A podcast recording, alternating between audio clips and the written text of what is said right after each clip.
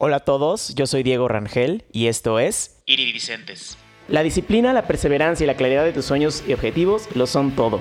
Esto me lo dejó muy claro Magali Morales en este episodio. Maggie es una violinista mexicana muy chingona. Durante la plática van a ir escuchando todo lo que ha logrado con base en disciplina y perseverancia. Platicamos sobre los sacrificios que hay que hacer para sobresalir, salir de tu zona de confort para buscar tus sueños, ser disciplinado, siempre buscar lo mejor y mucho más. Encuentra las redes sociales de Maggie en la descripción del episodio y sigue la conversación de este episodio en mis redes. En todos lados estoy como arroba iridicentes podcast, acuérdate que iridicentes va con SC, o también puedes buscarme como arroba Diego Rangel. Disfruta esta plática con Maggie que me puso la piel chinita en más de una ocasión y estoy seguro que a ti también. Maggie, bienvenida a Iridicentes. Por fin se nos hizo. Me hubiera, me hubiera encantado tenerte aquí presencial, pero bueno, ya, hubo ahí unos, unos cambios. Te tuviste que regresar a Madrid. Ahorita estás allá. Y no sé, me da mucho gusto platicar contigo y se me hace loquísimo también como la, la cercanía que podemos tener gracias a estas plataformas que, que gracias a la pandemia se, se, potencializaron un poquito más, ¿no? Eh, me gustaría empezar, Maggie, esta plática con preguntándote, ahorita estás en Madrid, ¿no? Eh, escuché... estoy aquí en, Madrid. Escuché una, una, un podcast tuyo que grabaste el año pasado y contaste una, una anécdota eh, que en junio del año pasado te fuiste a un curso a Madrid y te fuiste a llorar a un parque el día que te ibas a regresar a, a, México. ¿Me podías contar un poquito de ese día? Porque creo que también fue como un poquito, un, un día muy importante para que te regresaras a Madrid. Sí, así fue. Eh, yo creo que yo creo que ese fue el día que yo dije mm, algo no está bien, tengo que tengo que cambiar lo que estoy haciendo en este momento. Eh, creo que el rumbo de cómo están viendo las cosas me está dictando y me está queriendo decir algo y si yo no reacciono a ello, las cosas van a seguir siendo exactamente igual a como están haciendo. Entonces, eh, sí, yo fui a un curso a Madrid. tenía ya seis años viniendo aquí a Madrid y regresaba a Querétaro y lo que hacía era tomar clases dos o tres meses y regresaba a Querétaro, ¿no? Porque pues claro, en Querétaro tengo mi vida, mis responsabilidades y, me costaba mucho estar, estar lejos de casa. Y justo en esta ocasión solamente pude ausentarme de Querétaro dos semanas, pero yo quise aprovecharlas porque, eh, dado la pandemia, yo no había podido viajar a Madrid. Tenía casi dos años sin venir. Okay. Entonces, cuando salí de mi última clase de violín, que, aparte lo recuerdo perfecto porque pues despedirme de mi maestro era difícil.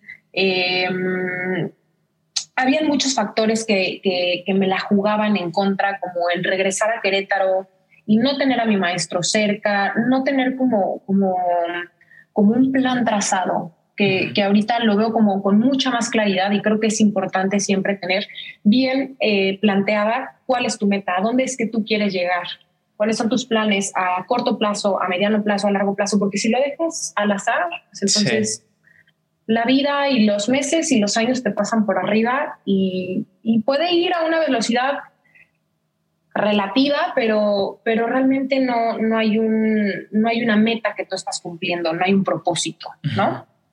Entonces, pues salí de esa clase y, y sí, justo al lado de casa de mi maestro hay un parque y me senté en el parque a llorar. me senté en el parque a llorar porque no era la primera vez que yo tenía mi última clase de violín y yo salía de ahí con una sensación de que no quería irme, pero no me atrevía a hacer algo, a dar el paso. Entonces, ¿y pues para ti, y para ti cuál, cuál era ese paso? O sea, Sé que a veces nosotros sentimos como que, oh, algo me falta, sé que tengo que hacer algo, pero pocas veces lo tenemos claro, ¿no? Para ti, ¿qué era eso, ese paso? Pues eh, había muchos factores. El primero es que sentía que, que mi vida eh, estaba siendo una rutina, que me había yo eh, enfrascado en, en, una rutina que no me estaba permitiendo a mí crecer como violinista. no, no en el ámbito eh, profesional y, y para, em, no sé, darme a conocer. Estas cosas no, me refiero más a una parte que, que yo necesitaba eh, alimentar, que era pues una, pues una necesidad de, de superarme en el instrumento. Mm, la verdad es que cuando yo terminé mi carrera en México, mi licenciatura, eh, yo dedicaba muchísimo tiempo al violín pero por muchas otras cuestiones empecé a adentrarme mucho más a la parte laboral en la escuela, porque tengo una escuela de música en México y, por supuesto que no me arrepiento porque aparte me, me apasiona la logística, me apasiona eh, la escuela, porque aparte es, es poder, eh, pues, como implantar un granito en, en las generaciones que, que vienen ahora y que también tienen un propósito y que también quieren hacer eh, una carrera especial con la música, ¿no? Entonces, pues sí me apasiona, pero por muchos años yo, yo empecé como, como a abandonar esta parte mía con el violín y dejé de tocar casi tres años. esa, esa, es una realidad. Mm, yo, yo sigo diciendo que son tres años y a veces no me lo creo. La verdad es que eh, cuando uno reflexiona Mm, se da cuenta que la vida pasa rapidísimo. Y, y, sí, me pasaron tres años por arriba y yo no abrí mi violín durante tres años. Entonces, pues sí recuerdo que, que mi papá de vez en cuando me decía, bueno, pues es tu decisión, yo ya hice lo que tenía que hacer, mi mamá un poco más triste me decía, es que tienes muchísimo talento y me da mucha tristeza que tantos años dedicados a aprender, a superarte con el instrumento, a estudiar, pues se, se, se arrumben, ¿no? Se arrumben porque al final pues es una disciplina que como todas te demanda tiempo, te demanda exigencia eh, y muchos sacrificios. Claro. Entonces, eh, pues cuando yo salí de esa clase, que me fui a llorar al parque, sí, sí recuerdo que yo, yo tenía una necesidad, tenía una espinita que me decía, si no te enganchas ahorita con el violín, pero de verdad, ya no lo vas a hacer. y, y, estaba un poco cansada de, de, hacerlo de manera esporádica. ¿Qué significaba esto? Que, que yo me agarraba del violín y entonces tenía un concierto, tocaba como solista, todo salía fantástico. Obviamente finalista, porque entonces preparaba un concierto en tres meses, no estaba en forma, eh, físicamente, muscularmente, o sea, se veía que, que, yo no estaba en forma con el instrumento. Y después otra vez me soltaba. Ok. Y, y entonces esa falta de constancia a mí no, no, no me traía ninguna satisfacción, la verdad. Y, y entonces cuando salí de ese parque, pues me prometí que, iba a hacer las cosas diferente. O sea, que, que, no podía seguir así, que si yo quería eh, pues crecer como violinista y hacer una carrera con el violín, que aparte contaba con todo el apoyo y siempre contaba con todo el apoyo de mi familia, pues tenía que tomar una decisión. Entonces mm, me monté en el avión de regreso a México y me costó trabajo. Me costó trabajo porque por poco, por poco no me montó en el avión. no, o sea, pero me planteé las cosas y dije, a ver, hay muchas cosas que yo tengo que ordenar, tengo que hablar con mi familia y yo creo que ellos más que nadie me van a entender y me van a poder decir, ok, empieza por aquí, vamos a hacer esto, en qué te ayudamos. Y así mismo fue. El día que yo llegué a México, el día que yo llegué, me acerqué a mi papá, me acuerdo perfecto, y mm, y le dije, mira, pa, eh, probablemente te suene una locura, probablemente me digas, híjole, hasta, ahora te vienes tú a dar cuenta, ¿no? Pero, pero quiero hacer un máster. Y, probablemente esto debió haberme nacido hace un par de años, pero, pero quiero hacerlo. Okay. Y mi papá me dijo, coño, al fin. al fin te diste cuenta. Mi papá me dijo, o sea, llevo, llevo años esperando a ver si, si, si alguna venita en ti despertaba, despertaba esto, ¿no? Y justo ayer hice reflexión de esto porque ayer llegaron los resultados de la competencia que, estuve en, en Canadá. Y me puse muy melancólica y empecé a recordar cómo era que yo me sentía antes de irme a, a España, ¿no? Y, y, cómo yo me sentía y quién era yo y, la cantidad de sentimientos encontrados, incertidumbre que yo sentía días antes de, de partir de México. Y, y me di cuenta que hubo mucha gente que influyó enormemente para que yo estuviera ahorita aquí, ¿no? Entonces, pues yo honestamente estoy pues también muy agradecida porque aparte de contar con el apoyo incondicional de mi familia. O sea, mi hermana fue la primera que me dijo, vete que aquí resolvemos. Y yo le decía, es que mis perros, mi hermana, yo los cuido y mi mamá, yo me quedo con dos, ¿no? O sea, todos resolviendo, entregué mi puesto en el SEM como coordinadora. Mm, el equipo súper proactivo porque la decisión se tomó y en un plazo de tres semanas yo tuve que irme. Entonces, eso fue a entregar puestos, renuncié a la orquesta en Querétaro, eh, entregué a mis perritos, ¿no? De manera temporal, pero fue, fue, fue un cambio muy abrupto. Fue un cambio muy abrupto. Y, y sí hubo un par de personas que, que, estaban ahí presentes y me decían, tú puedes, eh, este es el inicio de, de, una experiencia maravillosa para ti, todo lo que tú te propongas lo vas a poder lograr, eh, sé constante, eh, mira al cielo, tienes el mundo a tus pies, pero tienes que, tienes que ir muy, muy concentrada a lo que vas y, bueno, nunca, nunca voy a olvidar todo, todo el apoyo y todo lo que se me dijo antes de, yo emprender como, como esta aventura, porque sí que hay un antes y un después de esa decisión. Sí, me imagino. Y creo que es muy importante, o sea, ahorita lo comentas, ¿no? O sea, el, primero esta espinita como de querer hacer algo diferente, o sea, como que ya no estás a gusto y querer hacerlo, pero también el apoyo que tenemos de los, de los nuestros es muy importante para poder animarnos a saltar al vacío, ¿no? Maggie, me gustaría poner como un poquito en contexto, o sea, sí me voy a regresar, tal vez voy a estarme regresando, yendo y viniendo en la plática, y me gustaría regresarme a cómo fue tu infancia, ¿no? Porque, o sea, eres hija de, de padres músicos y te has dedicado a la música, el violín lo has tocado desde, desde, los siete años. Em, ¿Cómo fue crecer en esa, en esa familia? Eh, y también, y te lo pregunto porque muchas veces los que nos queremos dedicar a la música, es difícil tener ese, ese apoyo o esa referencia, ¿no? O sea, como que ahí vamos buscándole, pero en tu caso, pues sí tenías esta referencia y este maestro que fue tu papá. ¿Cómo fue? Cuéntame. Así es. Bueno, eh, es duro, es duro porque ahora si me preguntan a mí, bueno, ¿y tus hijos van a ser músicos? es una labor titánica, ¿eh? O sea, yo ahí estoy enteramente agradecida y nunca voy a dejar de, agradecerle tanto a mi papá como a mi mamá lo mucho que lucharon para que yo pudiera convertirme en, en una violinista y en un músico íntegro, ¿no? Pero pues mi infancia fue, fue una infancia eh, muy linda. Mis papás eh, se casaron muy jóvenes. Mis papás se casaron cuando tenían 18 años. Y, es una historia muy linda porque eh, mi mamá es pianista y mi papá es violinista. Estudiaron toda la vida juntos y tocaban juntos. Y a mi padre le habían salido varias propuestas para irse a diferentes países, pero no las aceptaba dado que mi mamá no estaba involucrada en los proyectos para poder salir de Cuba.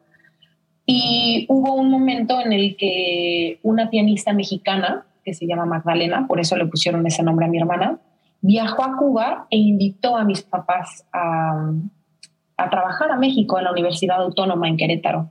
Entonces así fue como mis papás salieron de Cuba y dos años después nací yo. Esto fue en el año 90, yo nací en el 92. Entonces, eh, pues yo, yo crecí en una familia donde habían aspectos que, que me marcaron mucho, como, como la lejanía que había con, con el 80% de mi familia, porque todos eh, estaban en Cuba y estuvieron en Cuba durante toda mi infancia. Entonces, siempre fuimos como un núcleo muy unido, mi papá, mi mamá, mi hermana y yo, ¿no? O sea, yo, yo lo llamo como, como mi tregua. Eh, y esta condición nos obligó a permanecer siempre muy unidos. Eh, mi hermana y yo de pequeña peleábamos mucho y, y, a mí nunca se me va a olvidar cómo mis papás me decían, tienen que aprender a convivir, eh, se tienen ustedes dos, eh, en algún momento no vamos a estar y, son ustedes dos contra, contra el mundo, tienen que, apoyarse, tienen que quererse. Y, después de muchos años lo entendí porque, porque es verdad, ¿no? O sea, cuando, cuando yo de pronto me siento perdida aquí en, en, Madrid y digo, Dios mío, ¿qué hago tan lejos de casa? ¿A quién llamo? a mi hermana, ¿no? Sí. Entonces, bueno, mi, infancia fue, fue muy linda, fue muy unida. Yo, yo crecí en una escuela Montessori, que también creo que influyó muchísimo al temperamento que tengo, como muy independiente, eh, muy abierto. Y, Y bueno, yo comencé con el estudio del piano a los cinco años. Ok. A los cinco años empecé con el piano porque es un instrumento complementario, es un instrumento que, que no te exige como tal eh, alguna condición física específica, como un instrumento de cuerdas o de alientos, donde por supuesto cuando inicié con el violín tuvieron que medirme la manita, ver si el violín ya me quedaba, los dedos, el cuello, el, eh, qué tal están las cervicales, porque pues es un, era una niña, entonces sí que eh, cuando comencé con el piano lo hicieron como para acercarme a la música, ¿no? Como para enamorarme de la música y tener como un primer acercamiento y para mí fue maravilloso porque aparte pues mi mamá como pianista pues entonces yo, yo admiraba eh, mucho lo que ellos hacían. Em, era muy curioso porque Magda y yo íbamos a todos los conciertos. Yo creo que hasta ahorita que que yo estoy en España y que mi hermana está comprometida y todo esto es que, bueno, que mis papás han salido de viajes solos, pero mm, sí que durante toda nuestra infancia mis papás nunca nos dejaron solas, entonces ellos tocaban muchísimos, tenían muchas giras de conciertos, muchas grabaciones de discos y a todas partes íbamos Magda y yo, ¿no? O sea, había concierto en el Cervantino, nos íbamos al Cervantino. Eh, habían conciertos de dos a tres veces al año en Puerto Rico y ahí íbamos los cuatro a Puerto Rico, ¿no? Entonces, desde que somos, desde que estoy en el vientre de mi madre, estaba en los conciertos y desde que tengo cuatro o cinco años estaba en todos los conciertos. Eh, mi papá fue concertino de la Filarmónica durante diez años, entonces recuerdo perfecto que en ese entonces los conciertos eran los viernes y entonces yo iba al concierto y en el intermedio ya no aguantaba, me quedaba dormida, mi papá salía de, backstage, me cargaba y me dejaba durmiendo en su camerino, tocaba la segunda parte del concierto y ya regresábamos a casa. Entonces, pues tuve una infancia muy musical. Sí, bastante. y, creo que está súper padre que desde que estabas en el vientre de tu mamá, o sea, la música siempre fue parte de ti y pareciera que era hasta natural, ¿no? Que tú empezaras a dedicarte a la música y que tus papás, pues, como que buscaran también que tú te tuvieras este acercamiento, pero creo que es diferente esta parte de, ok, es natural que tú te acerques a la música porque nosotros somos músicos, pero de ahí a que tú te enamores y que tú también te quieras dedicar a eso, es un poquito diferente, ¿no? Porque ya tú ya tienes esta, libertad de decidir si, si te quieres dedicar a eso, ¿no? Eh, tu primer maestro fue pues, naturalmente tu papá, ¿no? En el violín. Y por ahí eh, comentas, comentabas que eran, fueron siete años alrededor de que tu papá te estuvo enseñando y que estuvo como tu maestro hasta que llegó esta maestra rusa. Em, Así es. Que ya fue un poquito diferente, ¿no? Pero también comentabas que es una maestra que te escogió a ti, que tú no la escogiste, ¿no? Porque también es como una parte de esta parte de la, de, la música clásica, clásica, ¿no? Que los maestros te escojan. Y aquí mi pregunta es, Maggie, ¿cómo, cómo haces para que te escoja un maestro? O sea, ¿qué, ¿qué, hiciste tú en ese entonces? ¿Y qué has hecho también para que te sigan escogiendo? Ya, pues em, sí debo decir que eh, durante mi infancia me costaba mucho trabajo estudiar. Mi hermana sí estudiaba, recuerdo perfecto que a ella no había que decirle que había que estudiar. Magda se sentaba con su cello o con su piano y yo lo escuchaba tocar, ¿no? Y a mí me costaba un trabajo. Yo decía, Dios mío, por favor. O sea, yo ya había agotado todas las posibilidades.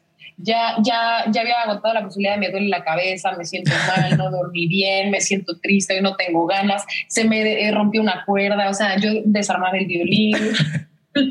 o sea, todo sucedía, pero al final nunca me salía con la mía, ¿no? Y, bueno, mi, mi, papá fue maestro mío desde los siete años hasta los 14. Recuerdo perfectamente que en septiembre, eh, dos meses antes de cumplir mis 15 años, mi papá me dijo, ya está bueno, creo que necesitamos un cambio de maestro porque, a ver, no es fácil, no es fácil darle clase a tu hija. Yo estaba en una edad también muy difícil donde mi papá me decía, eso está desafinado, y yo, pues, muy, muy en mi posición le decía, no es cierto. yo le decía, no es cierto. Y entonces ya, ya había un momento en el que yo lo contradecía tanto que por salud a la relación que teníamos, porque aparte no es fácil, mi papá dijo, creo que es momento de buscar un maestro. Entonces, eh, en Querétaro en ese entonces no habían maestros. Fuimos a Zacatecas con un maestro cubano que se llama Justis. Y recuerdo que me dio clase, a mí me gustó la clase. Eh, la clase es muy sencilla, o sea, primero el maestro lo que hace es escucharte, tú llegas con un material a tocar. Em, la verdad es que es, es, un tanto difícil porque hay una predisposición de saber que estás tocando para alguien que evidentemente te va a juzgar, no en un mal sentido, pero que, que obviamente está evaluándote, está evaluando tu condición, está evaluando tu musicalidad como artista, tus, tus capacidades, está evaluando em, cómo tú te enfrentas a una evaluación de ese tipo, ¿no? ¿Qué desenvolvimiento tienes? Eh, ¿Cómo reaccionas a las indicaciones que te dan en el momento? Todo, todo eso cuenta. Entonces, la verdad es que parte del entrenamiento que mi papá hizo conmigo cuando yo era niña me ayudó mucho a lo que tú me preguntas. ¿No? O sea, como, como temas desde llegar puntual a una clase, calentar antes, Mm, no olvidar tu, tu, material, tus partituras, o si el programa va a ir de memoria, saber que tienes un tiempo rodando el programa para, para no eh, pues arriesgarte a equivocarte o a cometer un error que, que bien se puede evitar. Mm, no sé, detalles, detalles tan minúsculos pero tan importantes como escuchar al maestro, tratar de reaccionar lo más rápido a lo que, a lo que él te pide. Entonces, pues todo esto era un entrenamiento que de alguna u otra manera mi papá venía trabajando y trabajando y trabajando conmigo cuando yo era niña, ¿no? Entonces, yo recuerdo perfecto que él me decía, a ver, esto necesito que, ok, una vez te equivocas, pero la segunda me lo tienes que tachar. O sea, todo el tiempo era como una constante prueba. Entonces, empezó a convertirse el, el estudio y el entrenamiento de violín también como, como un estudio eh, mental. O sea, uno tiene que estudiar también con, con, la cabeza, no es algo técnico de repetir por repetir y, de algo muscular, de memoria muscular. Súper importante em, analizar bien lo que estás haciendo, buscar em, pues información para poder eh, optimizar tus tiempos, porque hay que eh, dominar un programa que es obviamente muy amplio y tiene muchas dificultades y uno tiene que tratar de resolver todo eso en el menor tiempo posible.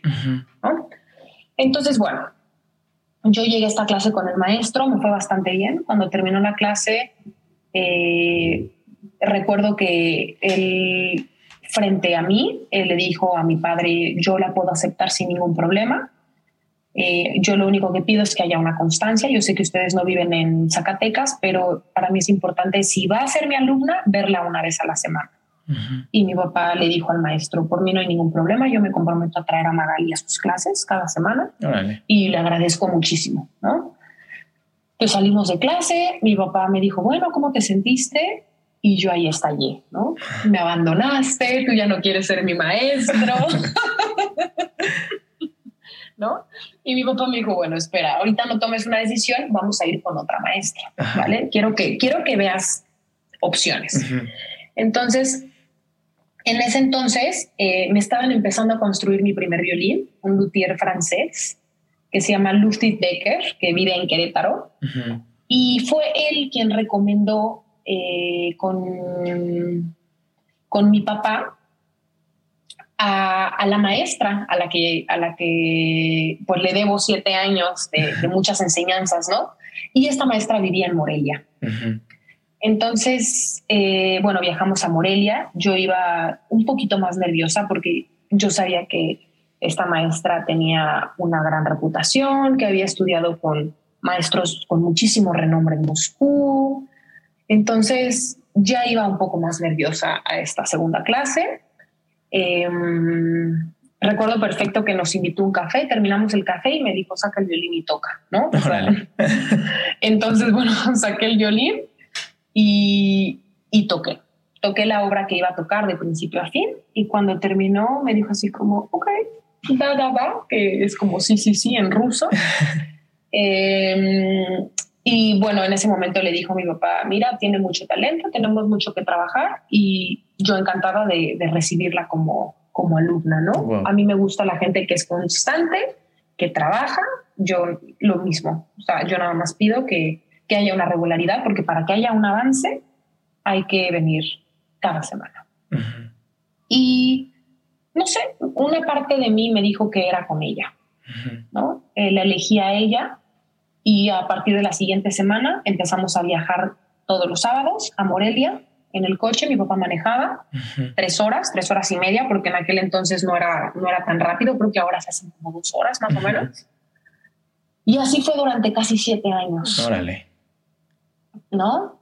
Entonces, eh, por supuesto que yo, a mí no se me va a olvidar, había días que, viernes, que yo salía con mis amigas y llegaba a la una de la mañana y tal, y a las seis, Oh, mi papá me decía, dale que nos vamos a Morelia a clase.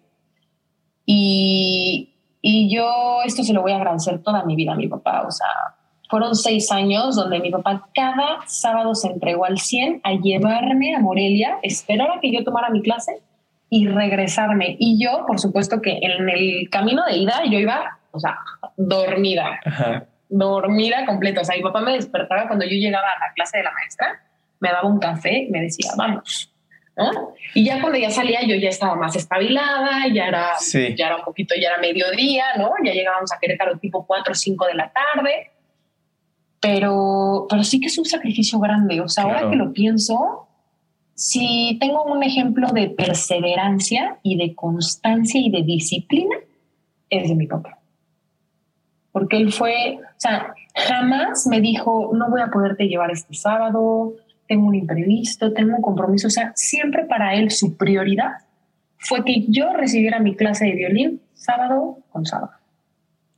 ¿No? Oye, oye, Entonces, y hablando, y hablando de estos sacrificios, Maggie, porque, o sea, fueron siete años que, como dices, ¿no? Te tocó la adolescencia, te tocó las fiestas los viernes, este, incluso los sábados, ¿no? O sea, pues me imagino que llegabas cansada a 4 o 5 de la tarde a Querétaro y como que ya no. Sí, ¿Cómo lo manejabas? Porque al final tu papá te enseñó esta parte de la constancia y la disciplina, pero pues también tú eras una, una adolescente que, pues como que luchando, veías a tus amigos, tal vez saliendo, saliendo de fiesta. Para ti, ¿cómo era esa parte? me, me costó trabajo, ¿eh? Me costó trabajo porque desde niña yo recuerdo que, eh, pues, había, habían ciertas reglas que había que cumplir en casa. Y obviamente la primera era el estudio del piano y el violín y leer 30 minutos. Entonces, si esto no se hacía todos los días, eh, o sea, no, no podía haber una, o sea, no, no podía, ¿no? O sea, era la ley. Entonces, mm, era muy chistoso porque es que mis papás hacían el reglamento y Magra y yo lo firmábamos. Literal. ¿no? entonces íbamos creciendo y entonces Magda y yo íbamos solicitando si en lugar de las 7 podíamos dormirnos a las 8 y entonces íbamos negociando las reglas. Pero era muy difícil porque los viernes, cuando salíamos de la escuela, eran las típicas fiestas donde eh, te invitan de que al boliche o a casa Sí. de alguna amiga que es su cumpleaños y entonces pues, lo divertidísimo era que llegaba la mamá de tu amiga con su camioneta y todos nos íbamos Sí. juntos saliendo de la escuela para la fiesta, ¿no? O sea, era como, como wow, o sea, es viernes. y, y a mí cada viernes eh, mi mamá y mi papá sabían que tenía fiesta y yo los veía en la salida de la escuela y yo les decía así como, ¿qué hacen aquí? ¿No se acuerdan que, o sea, que tengo una fiesta? O sea, hoy no me voy con ustedes, Sí. ¿no? Y mis papás era como, no, sí, o sea, te vas con nosotros, estudias y te llevamos a la fiesta. Y yo, y yo decía, "Ah, o sea, es una broma, ¿verdad? Y mis papás, no, no, no, es muy rápido, mira, son, es la una de la tarde, llegamos una y media, tú me estudias de una y media a dos, y de dos a dos y media, media hora o 25 minutos cada uno, y a las tres de punto tú estás con tu amiga, en lo que ellos recogen y la mamá los lleva, y entonces mi papá le decía a la señora, ¿verdad que ustedes pueden esperar a Magali? No sé cuánto. Y, y la señora, ay, por supuesto. Y yo con una cara. Entonces, claro, las primeras veces, Sí. entre que yo hacía berrinche, me peleaba, alegaba que eso no era justicia, que, que yo ya no quería tocar más violín, que porque yo eh, era tan infeliz. Entonces, claro, me daban las 4 de la tarde, llegaba a la fiesta a las 5, ¿no? Sí, claro. Entonces, con el tiempo empecé a entender que, que ellos no hacían más que tratar de, pues, de inculcarme esta disciplina, de priorizar y de que había momento para todo, ¿no? Entonces, ya las siguientes ocasiones, ya sabía yo que había fiesta y ya buscaba a mi papá en la salida y les decía, los veo en una hora, ¿no? Voy a estudiar. Y ahora es más rápido, ¿no? Curioso. Claro, y, es curioso porque tengo, conservo muchos amigos de la, de la primaria, ¿no? Y cuando ven a mis papás, les, les dicen, es que a mí nunca se me va a olvidar cómo cada que era mi fiesta de cumpleaños, ustedes se llevan a Magali y me decían, no, mira, chica, ahorita te traemos a Magali, no sé cómo te el acento cubano, ¿no? y claro, para mí eso era, o sea, una traición. Yo decía, ¿cómo es posible que me estén haciendo esto mis papás, no? Oye, Maggie, ¿y, hubo un momento, algún momento en el que tú, o sea, ahorita lo empiezas a agradecer, lo agradeces, ¿no? Esa parte. ¿Te acuerdas de algún momento en específico que tú dijeras, tal vez que empezaste a ver resultados o no sé, que ya empezaste a decir, ah, ok, o sea, como que ya entendías por qué lo hacían tus papás y por qué era necesaria la disciplina y por qué era necesaria sacrificar todas estas, estas cosas a veces? ¿Tienes algún momento? Hubo muchos eventos que, que me marcaron. El primero el primero, el primero fue cuando yo tenía 12 años y mi papá y mi mamá nos llevaron a Magda y a mí al terreno donde está el SEM ahora y nos llevaron a poner la primera piedra del SEM. Y tomamos fotos y hicimos como una pequeña celebración los cuatro. Yo tenía 12 años, mi hermana tenía 10.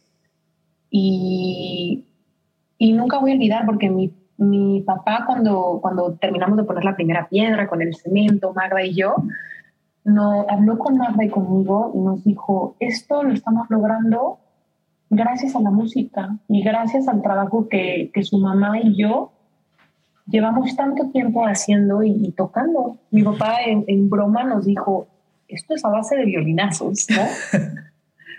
y, y, eso me marcó muchísimo porque actualmente el SEM es una universidad, ahora tiene un teatro, o sea, o sea ahí, ahí no hay nadie que venga a, contarnos nada.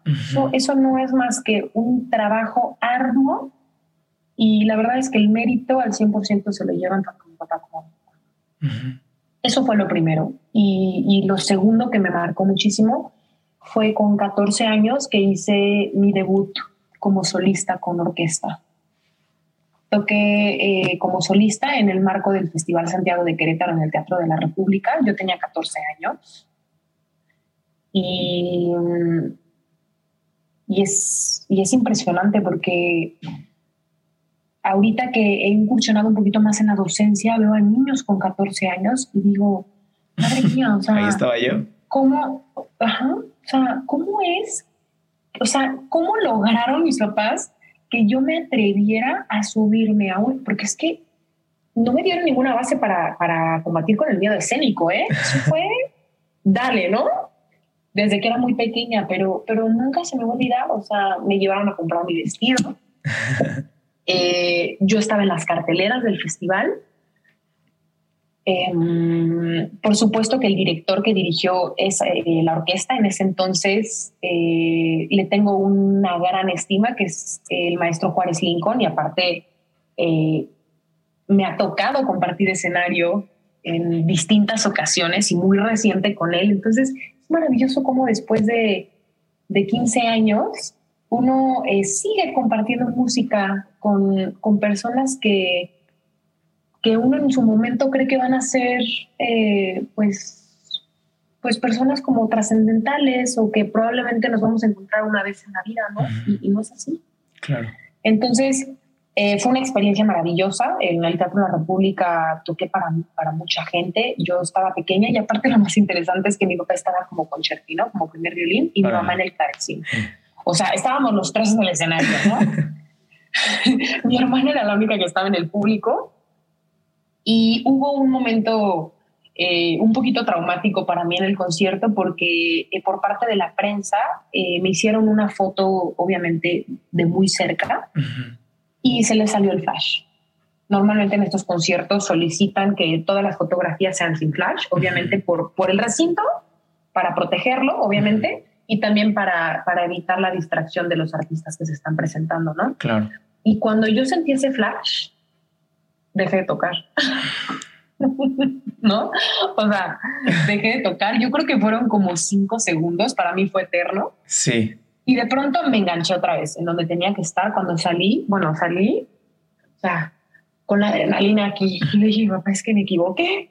No sé cómo le hice para engancharme y saber dónde es que yo tenía que, que, agarrarme. O sea, es, como ver un caballo trotar y tenerte que montar en el momento exacto donde, donde está la orquesta tocando, porque la orquesta no paró. Sí, sí, sí. Y mi papá me dijo, tuve que empezar a tocar tu parte y yo.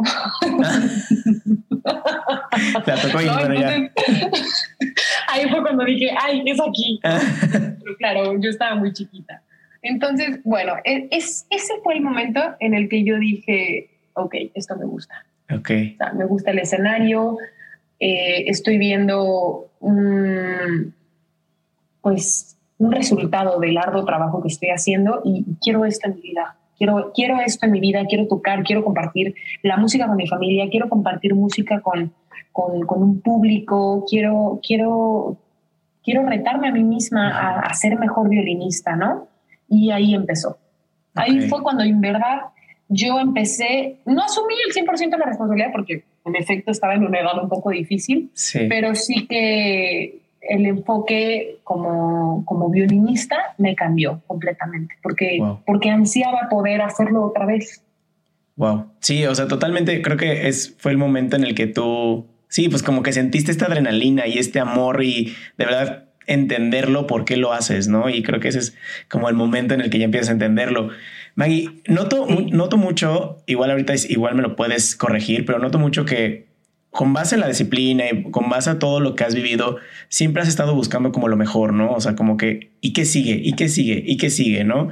Este, ahorita estás en Madrid, por ejemplo, pero quiero, quiero hablar sobre la experiencia que, que, que viviste en Dubai hace, hace poquito, hace que unos dos, tres meses, ¿no?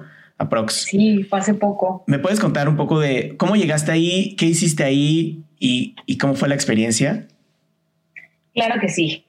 Bueno, para, para poderte contar un poco de Dubai, tengo que irme eh, un poquito antes. El tema aquí es que, dado que yo llevaba mucho tiempo sin tocar el violín, hubo tres personas que justamente les agradecí ayer en, en redes sociales, que durante esos años, híjole, eran, eran como mi, mi cassette rayado. Ya es más, cada vez que me lo decían, yo ya, yo ya escuchaba un bla, bla, bla, porque yo decía otra vez con lo mismo, ¿no? Una era mi hermana, el otro es Giancarlos, que es el chelista con el que yo toqué eh, mucho tiempo en trío. Y el otro es mi mejor amigo, que es Carlos Gándara, que es violinista también. Y estudié con él y es mexicano. Entonces, eh, ellos constantemente me decían, Maggie, no puedes dejar el violín, ¿qué estás haciendo? Tienes que tocar. Y yo les decía, sí, sí, este, pues vamos a ver, o sea, en plan yo, pues tratando de esquivar un poco, porque no tenía mucho, mucho que decirles, ¿no? En ese momento yo, yo no estaba ni 100, no me sentía del todo bien emocionalmente, estaba un poco perdida, no sabía lo que quería, no sabía por dónde empezar, sabía que quería tocar, pero no sabía si estaba dispuesta a pagar el precio que tenía que pagar. Eran muchos factores los que, los que había que, tomar en cuenta. Entonces, un buen día em, me llamó Jean Carlos, el chelista, y me dijo, mira, me tomé el atrevimiento de mandar tu reseña y un video tuyo tocando a una orquesta que hay aquí en Guadalajara, que se llama Orquesta Solistas de América y te seleccionaron para tocar como solista y vas a tocar en tres meses. Eh, vas a tocar una estación de Vivaldi. Wow. Cuando me llamó por teléfono y, fue como, ¿qué? Yo dije, no. en tres meses. Y me dijo, sí, sí, sí, eres la primavera, vas a tocar la primavera. Y yo, wow. y colgué con él y le llamé a mi papá y le dije, mira, me están invitando a tocar a Guadalajara la primavera. Y mi papá me dijo, bueno, tú sabes que con mi apoyo siempre has contado. ¿qué necesitas de mí? Y yo le dije, no, pues eh, nada. yo descolgué, me senté y dije, ok, o sea, tengo tres años sin tocar, pero pues vamos a hacerlo. Y, una parte de mí me decía, ahí está la oportunidad, o sea, tómala y hazlo bien. Me puse a estudiar, mi maestra de música de cámara en México, que es Ileana, me dijo, cuando quieras, yo te puedo escuchar y cuando quieras trabajamos. Y mi papá igual, como que me daban mi espacio, ¿no? Decían, si tú quieres, aquí estamos. Y entonces, pues la misma necesidad de yo empezar a involucrar con el instrumento me demandó eh, pues apoyo porque yo tenía poco tiempo para montar aquel concierto y sí que me empezaron a ayudar. me empezaron a ayudar, me empezaron a ayudar. Empezaba yo a ver una fecha, porque claro, había una motivación grande en mí en decir, tengo fecha y tengo un concierto, y aparte es mi primer concierto fuera de Querétaro, ¿no? Me presenté en ese entonces en el conjunto Santander. Eh, estaba súper nerviosa en el primer ensayo porque aparte la orquesta está conformada por músicos top, se llama Solistas de América, o sea, todos los músicos ahí son solistas, están activos en el medio, eh, internacionales. Hay eh, músicos de Hungría, de México, de Cuba, de Puerto Rico, de Alemania, de Italia. Entonces, wow. yo iba a tocar como solista y dije, ay, mi madre. Y como son cuatro estaciones, pues éramos cuatro solistas. Entonces, yo estaba muy nerviosa. Y aparte era la primavera, o sea, la primera. ¿No? Entonces, bueno, terminé de tocar eh, todos súper emotivos, me felicitaron, me hicieron sentir en casa, ¿no? Y eso me, hizo sentir muy bien. Al día siguiente, eh, la función fue en Conjunto Santander para 800 personas aproximadamente, un escenario precioso, un equipo de producción de otro nivel. Y y pues la experiencia desde escoger el vestido con el que iba a tocar eh, como solista, eh, la experiencia de, de, ver las fotos en WhatsApp de mi familia, de ya llegamos a Guadalajara, nos vemos al rato, suerte. Ah, qué Saber que, que, que, mis amigas se habían también ido a Guadalajara porque me iban a ver a tocar, o sea, me iban a ver tocar como solista después de tantos años sin tocar. No sé, o sea, siempre estuve tan cobijada y fui tan afortunada que que aparte el concierto eh, fue fabuloso. Se repitió la función nuevamente eh, en Querétaro. y, y en la segunda función, Carlos Gándara, mi mejor amigo, me dijo, hay un festival en Dubái. Eso fue en agosto. Y le dije, ah, mira, ¿y cuándo es? Y me dijo, en septiembre. Y yo, ¿en un mes? Y Carlos, sí, vamos. Y yo, o sea, me entró un ataque de risa entre nerviosa. Le dije, ¿estás loco? O sea, Dubai. Y dijo, sí, mira todos los maestros que van. Va Igor Petrushevsky, va la Filarmónica de Kaliningrado, Kaliningrado, perdón. Puedes audicionar, puedes tocar como solista, va a haber eh, masterclasses, conferencias, eh, conciertos en el, Coca-Cola Arena, viene Maxim Benguero. O sea, empezó a decir una cantidad de violinistas de, renombre top mundial que yo dije, o sea, si yo, si yo logro ir a ese festival, no sé, o sea, sería un sueño.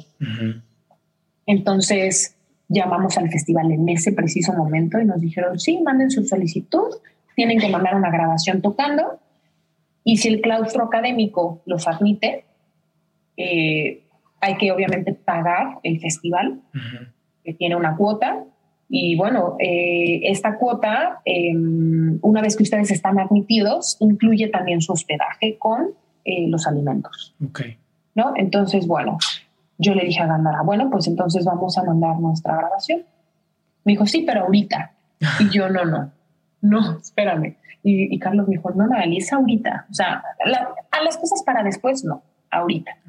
Y ahí me cayó otro 20 enorme. Y dije, es verdad, ¿por qué, ¿por qué tenemos la tendencia a estar postergando las cosas? ¿no? A dejar las cosas para después, a decir mañana, eh, luego, después, o déjame ver, déjame revisarlo. Y ahí dije, tienes razón, vamos a hacerlo ahorita.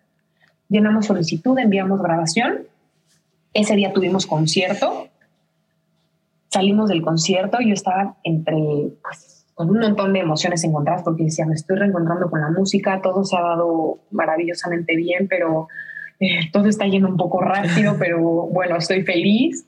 Y recuerdo que saliendo del concierto le llamé llorando a mi papá. Y mi papá me decía, tranquila, son muchas emociones, eh, todo ha sido muy rápido.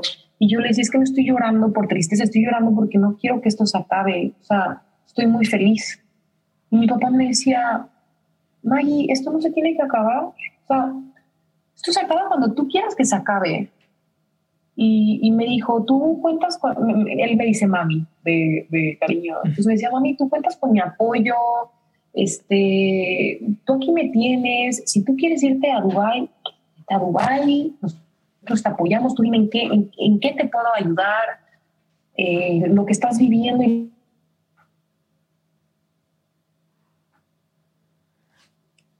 Te fuiste, Maggie. Chico. Ah. Ahí está. Te había sido. ¿Ya? Ya, ahí está. Sí, te decía que, bueno, que, que él me entendía sobre todo como músico, ¿no? y, y, yo por eso pues me sentía muy afortunada. Él me decía, esto esto se termina cuando tú quieras que se termine, pero esto no tiene por qué terminarse. ¿no? Es, es de esas ocasiones que creo que todos hemos vivido, sí. que decimos, esto es demasiado bueno para ser real y no quiero que se termine. ¿no? Entonces, pues nada, a los dos días nos llegó el resultado del Festival de Dubai, tanto a Carlos como a mí, y estábamos admitidos. Y ahí me volví loca, porque claro, yo ya había dicho que quería hacer el máster y entonces mis papás empezaron así como, a ver, pues ahora sí, esta tubería se rompió y no hay manera de detenerla, ¿no? Yo estaba que máster, que Dubai, y ahí eh, mi hermana y mis papás me dijeron, ¿por qué no vas nada más al máster? Y ya tendrás oportunidad de ir a muchos festivales en Europa, no tienes que ir ahorita. Y dije, no. No, no, no, no, no, no. Yo, yo ya estoy arriba del barco. Les dije, no, yo voy a Dubai y al máster. y mi papá me dijo, pero es que nosotros no podemos pagar todo eso, Maggie. Y le dije, bueno, pues déjame ver, a ver qué, qué se me ocurre. Y en ese momento empecé a moverme. Mis amigas me dijeron, vamos a hacer una rifa, ¿no? Tengo una amiga nutrióloga que me dijo, yo te regalo un reloj de entrenamiento. Luego una eh, amiga artista, o sea, que se dedica a las artes plásticas, me dijo, yo te doy un cuadro con valor de cuatro mil pesos. Después, eh, una mamá de una de mis alumnas me dijo, yo tengo una clínica, te regalo seis mil pesos en servicios de, es como una clínica de masajes y spa y todo esto, ¿no? Y de momento a otro yo ya tenía un iPad para rifar, o sea, los premios eran como 80 mil pesos en premios. Y entonces empecé a hacer la rifa. Y a los cinco o seis días yo ya tenía pues como 300 boletos vendidos. Mm, eh, fue un momento súper bonito porque de pronto eh, Edgar Oceransky se puso en contacto conmigo, que aparte es un artista que, que, yo admiro muchísimo, tanto como ser humano como, como músico, ¿no? Sí y me escribe por Instagram y me dice, hola Maggie, hemos tenido oportunidad de grabar juntos porque sí que yo había ido al estudio de grabación y el último tema que había grabado era un tema que iba él a cantar con Pancho Céspedes. Y me dijo, he estado siguiéndote de cerquita y solamente quiero decirte que, que me da mucho gusto lo que estás haciendo eh, y que si necesitas algo de mí, cuentes con mi apoyo. ¿no? O sea, si necesitas algo, por favor, ten la entera confianza de, decirme en qué puedo apoyarte porque alguien creyó en mí cuando yo tenía tu edad. Y yo, yo quiero retribuir ese, esa ayuda, ese, ese apoyo que en algún momento a mí me dieron y que tú en efecto lo vas a hacer algún día también. Y bueno, me reuní con, con fue cuando grabamos el podcast, y él me dijo, dime en qué te ayudo, qué te falta, ¿no? Y por ahí empecé y le dije, mira, tengo la rifa, con esto me alcanza para el curso, me dijo, mira, yo te apoyo con esto. De pronto hubo eh, gente en, en, gobierno de corregidora que me dijeron, mira, vamos a tramitar un apoyo, aunque sea eh, algo chiquito, pero te puede ayudar para tus gastos de alimentación.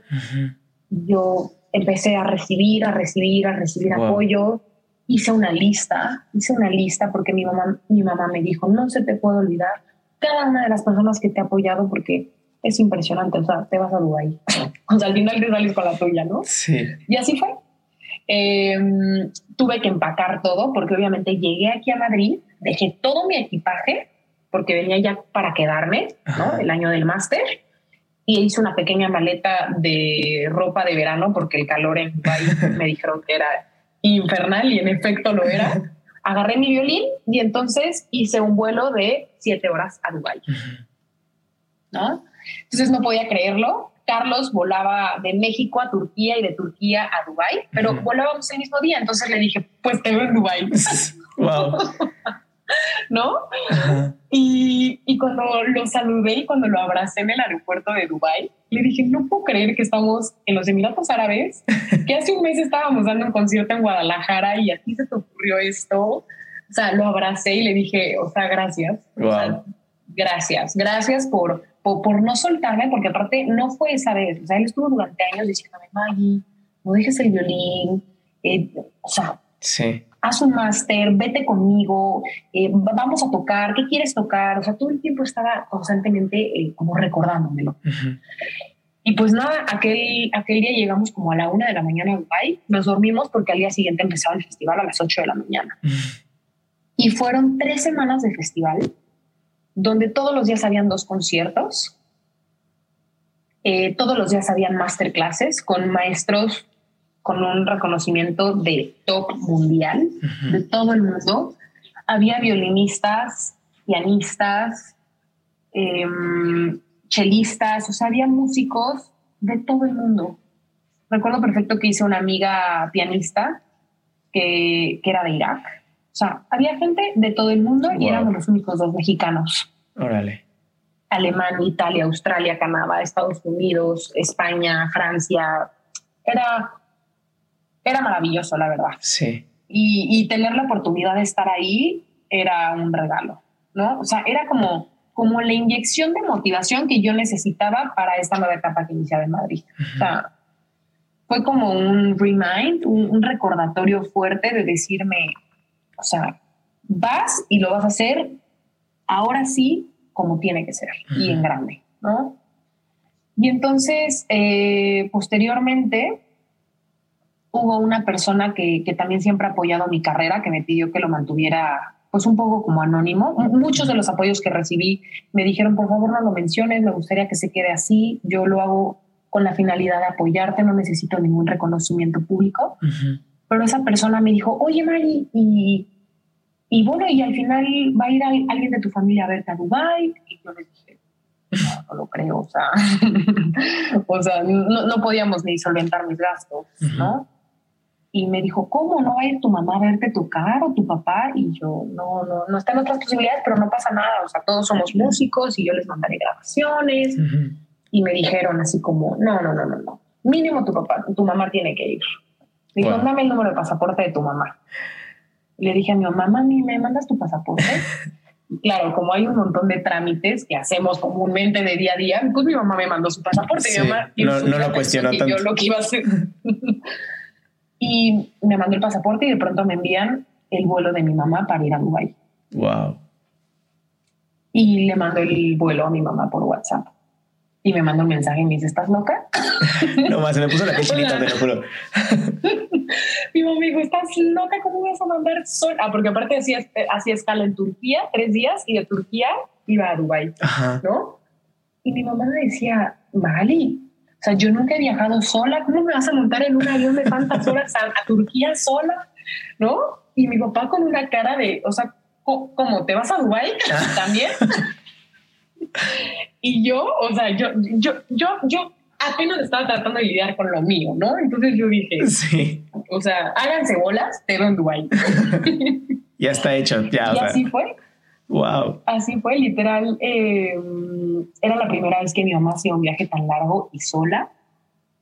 Eh, nos mandaba fotos en Turquía y yo, yo estaba ansiosa por verla porque habían sido tres semanas, bueno, yo llevaba dos semanas ya en Dubái, de un trabajo súper intenso donde no trabajas nada más el instrumento, sino trabajas emociones, trabajas eh, mucha madurez, eh, trabajas también eh, muchos aspectos personales, ¿no? Porque quieras o no, estás exponiéndote a jurados, a evaluaciones, estás viendo lo que están haciendo otros chicos de tu edad en otros países, hay una competencia que aunque es sana, pues te, te, te pone a ti en jaque, un reto. Entonces, pues son muchas emociones las que trabajas en ese momento y yo quería ver a mi papá. Entonces, pues nada, mi mamá llegó al aeropuerto de Dubai. Obviamente mi hermana tuvo que hacerle una capacitación entera de cómo conectarse a un wifi sola cuando llegara al aeropuerto, eh, cómo pedir un Uber, porque claro, a veces los papás como no están tan relacionados con la tecnología, es como, oye, piden un Uber, ¿no? Sí, sí, sí. Oye, conéctame el celular aquí al, al wifi. Y por primera vez, pues ella tenía que hacerlo sola y nada, lo logró, pidió su Uber hasta el hotel en el que yo estaba Y cuando llegué, corrí, la abracé, se me salieron las lágrimas, porque ni yo podía creer, creer lo que yo estaba viviendo en ese momento. Wow. Entonces, bueno, mi mami estuvo conmigo en el festival una semana entera, vio clases, me escuchó tocar, fue a los conciertos conmigo.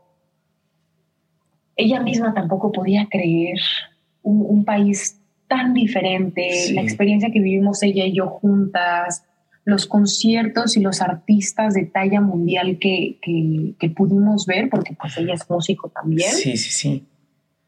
Y, y bueno, nos quedamos una semana más paseando. Entonces fuimos al desierto, ahora sí a conocer Dubái, ¿no? Ajá. Entonces mi mamá me decía, es que esto es una locura. O sea, yo nunca imaginé, pues, venir aquí Wow. Y la pasamos increíble. Yo sabía que yo tenía que aprovechar ese tiempo con ella porque no sabía cuándo iba a poder yo tener la oportunidad de hacer un viaje así con mi mamá y me esperaba un año completo de estudios en Madrid. Ujú. Y así fue. Eh, recuerdo la última noche que estábamos en Dubái que eh, yo era la primera en irme al aeropuerto. Tenía que irme como a las 5 de la mañana, entonces pues no quise despertarla, le di un besito, le dije una notita y me fui al aeropuerto para volar a Madrid y a ella le tocaba volar a México más tarde. Y, y bueno, eh, llegué a Madrid y a los dos días comencé el máster en interpretación solista aquí en. Catarina Augusta. O sea, era como, como una rueda de la fortuna, sí, ¿no? sí. Bueno, lo sigue siendo, me imagino, ¿no? sí. Me, me- me impresiona Sí. mucho, Maggie, cómo muchas veces tenemos la energía tan estancada, en tu caso, como tal vez esos tres años que dejaste de tocar violín, y en el segundo uno que en tu caso toca, agarraste el violín, o en el caso de muchas personas que empiezan a hacer algo, cómo se empiezan a desen- a desencadenar estos eventos, ¿no? Cómo empieza a fluir la energía y cómo empieza, como dijiste hace, hace ratito también, ¿no? Y, y fue muy, muy gráfico, cómo la tubería se rompe y no la puedes contener ya, ¿no? Exactamente. Y, y, y fue duro, ¿eh? O sea, no te voy a mentir. la- Las primera, los primeros meses aquí en Madrid el año pasado, ay, me dio por extrañar mucho.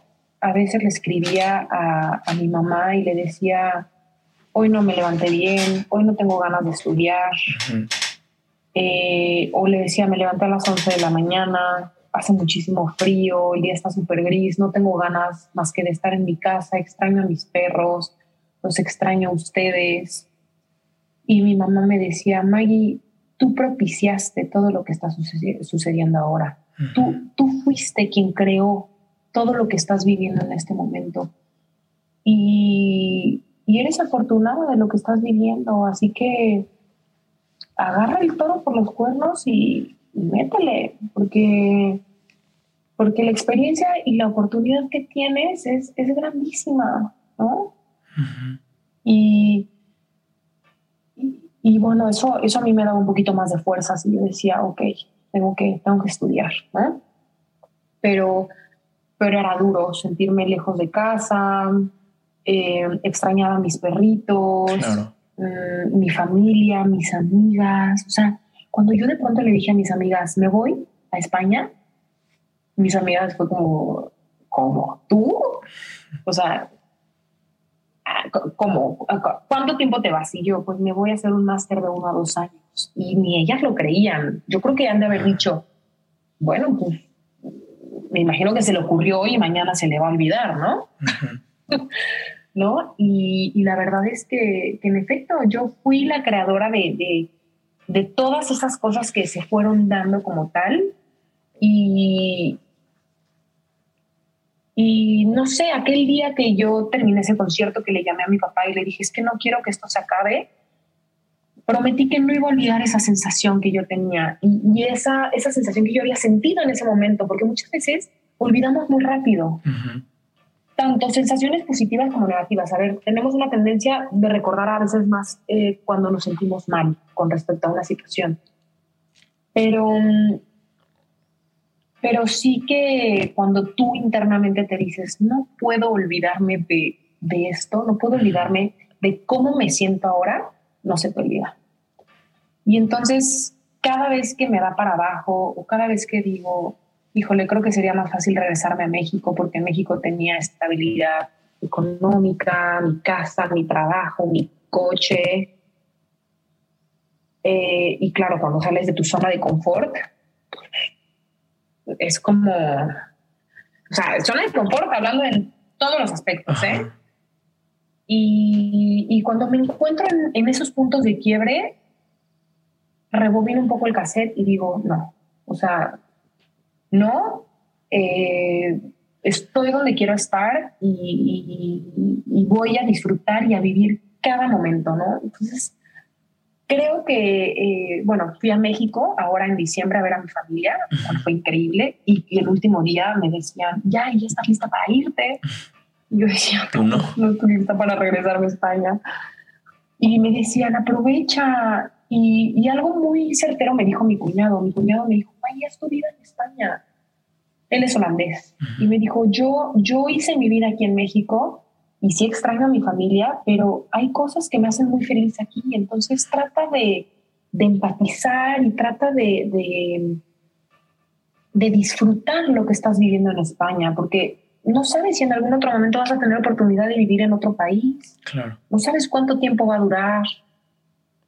Y, y yo creo que gracias a lo que él me dijo, yo llegué con otro chip este año a Madrid llegué con un chip de, disfrutar, o sea, yo me pongo mis audífonos con música y salgo del metro y veo la ciudad y digo, estoy en Madrid, ¿no? Estoy en Madrid, estoy haciendo un máster en interpretación solista, eh, estoy, estoy haciendo lo que siempre he querido hacer.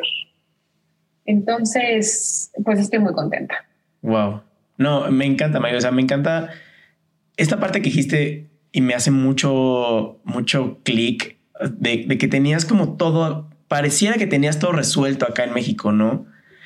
Pero este sentimiento como de quiero algo más y que este sentimiento te haya motivado gracias también a la, motivación de las personas que te quieren, de saltar y ver qué hay ahí abajo, que, no tenías esa certeza, ¿no? O sea, saltas y ahorita estás viviendo esto que como dices es algo que querías vivir, que obviamente no todo es maravilloso, ¿no? obviamente hay días en los que es más difícil que otros, pero aún así es, está, está padrísimo que lo hayas hecho y que al final lo peor que puede pasar es que te regreses y aún así está, está bien, ¿no? Y, lo mejor que puede pasar es, infinito, ¿no? Es infinito todo lo que puede pasar. Está, está buenísimo. Maggie, si pudieras resumir, si pudieras resumir eh, tu trayectoria y tu experiencia en tres aprendizajes clave que, siempre quisieras tener presente, ¿cuáles serían? Em, bueno, yo creo que el primer aprendizaje grande que yo me he llevado después de todo este tiempo es eh, siempre poner eh, la parte más humana por delante de todo yo creo que lo más importante es no perder el piso, no olvidar quién eres y de dónde vienes. y, siempre honrar las personas por las que estás donde estás hoy en día. ¿Vale? Entonces, yo creo que, que eso se relaciona un poco con mi segundo aprendizaje, que es el de la gratitud.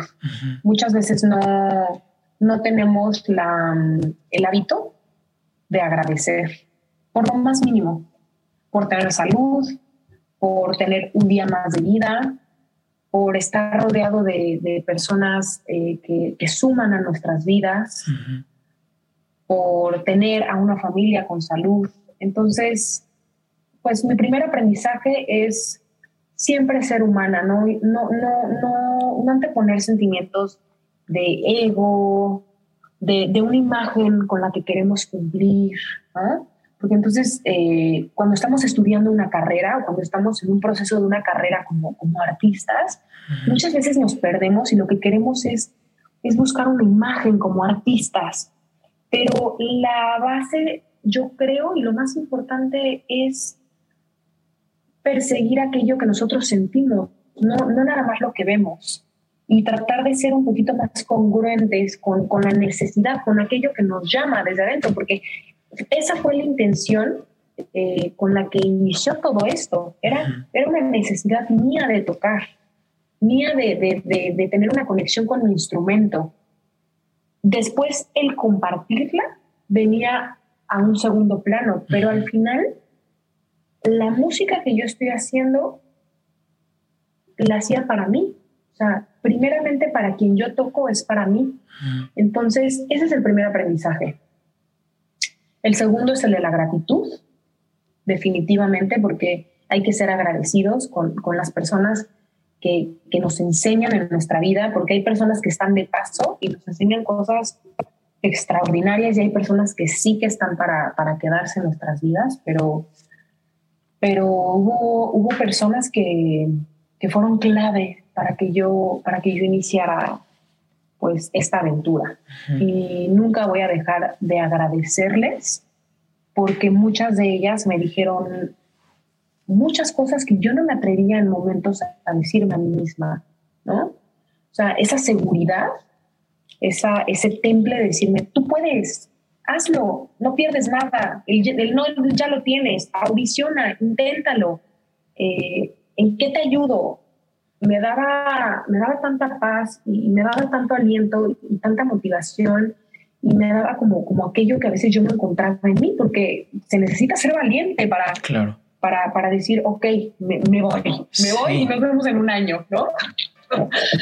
Y, y, sí que me han escrito muchas chicas en, en, redes sociales en ocasiones para decirme, May, eh, yo quisiera saber cómo ha sido tu experiencia, yo quisiera irme al extranjero, pero me da miedo, o tengo miedo de alejarme de mi familia o de irme a otro país. Y cuando me escriben, que yo estoy siempre respondiendo los mensajes, me doy el tiempito para hacerlo, tarde, pero lo hago, yo les digo, hazlo. Hazlo porque, porque como tú bien me dijiste, lo peor que puede pasar es que te regreses. Y nadie te va a juzgar. Claro. Nadie te va a juzgar por decir, aquí no es, ¿no? Y el tercer aprendizaje, yo creo que el tercer aprendizaje es, pues, algo en lo que aún sigo trabajando actualmente, que es tratar de estar más presente. Okay. Muchas veces estamos anclados en el pasado o imaginándonos un futuro que nos da ansiedad muchas veces. Entonces estoy tratando de, de estar presente, de ir un día a la vez, de pensar en qué me hace feliz hoy a mí, qué necesito hoy yo, qué voy a trabajar hoy con el violín. E ir un día a la vez, ¿no? Así se hacen los grandes hábitos, un día a la vez. Entonces, es algo que estoy trabajando porque definitivamente eh, cuando este tipo de aprendizajes que tienes con, tu carrera como músico, que obviamente hay que tener eh, un ritmo de trabajo y una disciplina de, estudiar todos los días, y no nada más estudiar tocando, sino leer, informarte el contexto histórico y social de las obras que estás trabajando, etc., pues también empiezas a aplicarlo en otras em, áreas de tu vida, como el ejercicio o, hábitos de alimentación, de salud. Entonces, pues empieza a ser como una transformación muy, muy bonita. Claro. ¿no? Yo creo que, que eso es una de mis palabras favoritas, ¿no? El, arte de poder tú eh, tener un proceso de transformación. Todos los días tenemos la oportunidad de, de, de hacerlo mejor. Claro, me encanta. Maggie, te agradezco mucho tu tiempo. Creo que esta, esta plática estuvo muy inspiradora. Me pusiste la piel chinita varias veces de la, de la conversación. esa, esa, anécdota de, de, tu mamá que le, que le compran el boleto de avión, wow, me, o sea, neta me conmovió muchísimo. Voy a pasar a la, a la, a la, última parte de la, de la entrevista. Son tres preguntas que le hago siempre a mis invitados. La primera pregunta, Maggie, es si pudieras componer una canción y sabes que esa canción la va a escuchar todo el mundo, ¿de qué trataría esa canción? Si pudiera componer una canción, yo creo que definitivamente sería una, una canción que pueda inspirar a quien está escuchando a no rendirse. A no rendirse y, y hacer como un reset de que de, de que donde estás es, es donde tienes que estar y, y hay que saberlo aprovechar al máximo. E, esa es la sensación que a mí me da cuando yo escucho una, una canción que me gusta, una, una obra que, que me llega, ¿no? Y, no siempre es la música clásica, puede ser de, cualquier otro artista. Sí.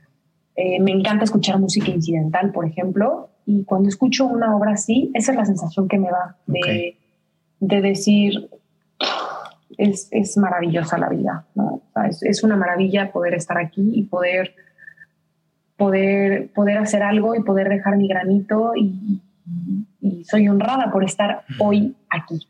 Wow. Sí, me encanta. Eh, ¿Qué recursos, ya sea, no sé, podcast, libros, artículos, videos, lo que se te ocurra, documentales, le recomendarías a alguien que está empezando o está en este mundo de la industria musical? Bueno, eh, para los que se dedican a, la música, hay un libro que a mí me marcó por completo, que lo estoy leyendo por segunda vez ahora, que se llama Mi violín interior. Ok. Y es un libro maravilloso, porque eh, abordas eh, todo esto que hemos estado hablando, pero desde una parte pues muy personal y muy humana. Entonces, es un libro que creo que todos los músicos deberíamos leer. Okay. No nada más los violinistas. Y, mm, y la verdad es que últimamente he escuchado varios eh, audiolibros me descargué una aplicación que se llama 12 minutos. Okay. Y entonces eh, te hacen como reseñas de 12 minutos de libros muy interesantes de superación personal. Comúnmente me gusta estar leyendo de superación personal. Entonces, eh, pues te recomiendan libros como El Club de las 5 de la mañana, ¿no? Y, y pues bueno, yo, yo recomendaría este tipo de lecturas. Yo sé que muchas veces eh, algunos nos inclinamos un poquito, porque me incluyo más al tema de novelas o algo que te haga un poquito como despejar, ¿no? De, de, la rutina del día a día, pero sí que leer libros que, que te ayuden a una superación personal pueden, pueden brindarte muchas herramientas para resolver problemas, para um, encontrar motivación, para encontrar respuestas que muchas veces no encontramos. Yo creo, yo creo fielmente que los libros que tienes que leer llegan a tu vida en el momento exacto. De acuerdísimo, sí, me encanta. Creo. Sí, yo también, yo también creo que sí, o sea, como que a mí me ha pasado que hay libros que, no sé, hace cinco años los veía y decía, no, ma, qué flojera voy a leer este libro. No lo leía. Y cinco años después lo, lo, agarraba, me daban ganas de leerlo, lo leía y decía, wow, ¿por qué no leí esto hace cinco años? ¿No? Este, Exacto. Exacto, pero entonces es el momento como preciso en el que, pues en el que tienes que leerlos, ¿no? Yo, yo tengo una lista de libros por leer porque no me gusta olvidar las cosas, ¿no? Entonces tengo en mis notas del celular una lista de, libros. Y, por ejemplo, ahorita voy a, empezar a leer un libro que se llama Atrévete a no gustar. Okay. Que, que, es un tema con el que muchas veces, tanto artistas como, como personas en el ámbito general, pues eh, lidiamos con él como, como en el, híjole, no le voy a caer bien o no le va a gustar como toco o, y no, no, no, no le vas a gustar a todo el mundo. Entonces se llama Atrévete a no gustar, se lo recomiendo mucho. Eh, es de Ichiro Kishini y me lo han recomendado muchísimo, así que es el próximo libro que voy a leer. Ok, lo vamos a leer porque sí, sí, sí, sí se me antoja. Fíjate que yo soy una persona que sí le cuesta mucho trabajo lidiar con esta parte de no gustar. Como que siempre intento tocar bien y, y, creo que a veces no es tan necesario, ¿no? Entonces sí. Claro, a veces es válido, ¿no? A veces es muy válido, lo vamos a leer. Y la última pregunta, Maggie, es, eh, ¿qué canción le enseñarías a los extraterrestres cuando vengan a visitarnos? ¿Qué canción les enseñaría cuando vengan a visitarnos? Mm, ¿Qué canción les enseñaría? Definitivamente sería una canción con violín. Porque me encantaría que, que vieran, eh, o sea, que pudieran escuchar lo, lo, que el hombre creó con un instrumento de, de madera y con cuerdas y, no, no, sé, es, es, es, un arte, ¿no? Es, es precioso. Pero mm, yo creo que mm, estoy indecisa entre si le presentaría una obra, que es justamente una de las obras que voy a, tocar en mi recital de graduación, que se llama Pampeana número uno. Es de un compositor eh, argentino que se llama Ginastera. Y es una obra muy interesante porque te hace como hacer un viaje por, por muchas emociones. Normalmente una obra tiene, tiene un carácter que se mantiene o en ocasiones es contrastante. Pero esta es es una obra, es, bellísima, te la voy a enviar. Sí, sí, sí. Entonces probablemente eh, al extraterrestre le pondría esa obra. y si no, mm, muy probablemente le pondría el souvenir de Tchaikovsky. Hay un souvenir que Tchaikovsky compuso para violín y orquesta, por supuesto, y está compuesto de tres movimientos. Son tres movimientos. El primero se llama eh, meditation, meditación. El segundo es un esquerzo, que tiene mucho más temperamento como tal. Y el tercero es una melodía. Y, son tan contrastantes y tan bonitos que creo que hacen regresar al, hombre a, lo más puro en, su alma, en su sentir, en su esencia. Entonces creo que me iría más por esa, por la segunda. Me encanta. Luego me la, me la mandas para Te las voy a Sí, por favor. Maggie, muchísimas gracias por tu tiempo. Eh, estuvo muy padre la plática. Ya por último, ¿en dónde te podemos encontrar? ¿Qué estás haciendo ahorita? Cuéntanos. Bueno, eh, ahorita, eh, bueno, justamente ayer me llegaron los resultados de una competencia a la que entré en Canadá, en Ottawa, y gané tercer lugar. Felicidades. En, la competencia estoy muy feliz porque es una competencia a nivel mundial. Éramos muchos participantes. Gané el Audience Awards por parte del público con la mayor cantidad de votos, que obviamente fue gracias a toda la gente que me sigue y que está apoyándome todo el tiempo. Y gané el tercer lugar. Entonces el premio va a ser un debut en, en Ottawa y estar presente en la ceremonia de, de premiación. Todavía no tengo fecha porque los resultados los dieron ayer. Todavía ni siquiera publico que era el tercer lugar en redes sociales. Em, pero bueno, ese es, el, ese es como uno de los pasos que sigue este 2022.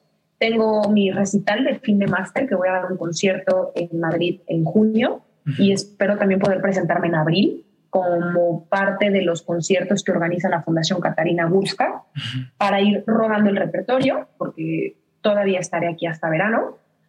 Y eh, está por concretarse un par de conciertos en México para septiembre en Jalapa, San Luis Potosí y Puebla. Okay. Entonces, bueno, toda esta información la iré publicando. Eh, están trabajando por ahí en una página web porque creo que es importante eh, pues tener un, un espacio donde pueda pues compartir tanto fechas de mis conciertos, un poquito de lo que hago, eh, mi reseña artística, videos míos tocando, como tener la información concentrada en un sitio, ya me están ayudando. Pero de momento pueden encontrarme en redes sociales, estoy en Facebook como Magali Morales Hidalgo y en Instagram estoy como Magali Morales Violín. Ok. Magali con Y. Buenísimo, Maggie. Lo vamos a dejar también aquí, estas, tus redes en, la descripción para que la gente vaya a escucharte y a seguirte. Esperemos que te vaya súper bien en, este, en estos recitales y todos los conciertos que se vienen para ti en este año. Te agradezco muchísimo el espacio y la plática. La disfruté mucho, espero que tú también. Este... Así mismo es, la disfruté muchísimo. De verdad te agradezco mucho el espacio, Diego. Muchísimo y pues eh, espero que podamos volvernos a ver pronto, ahora sí de manera presencial en, en Querétaro espero que así sea y pues, y pues aquí seguimos. Sí, Maggie, estás invitadísima a una segunda parte presencial, estaría buenísimo. Eh, que todos tengan una gran semana, nos vemos el siguiente lunes. Bye.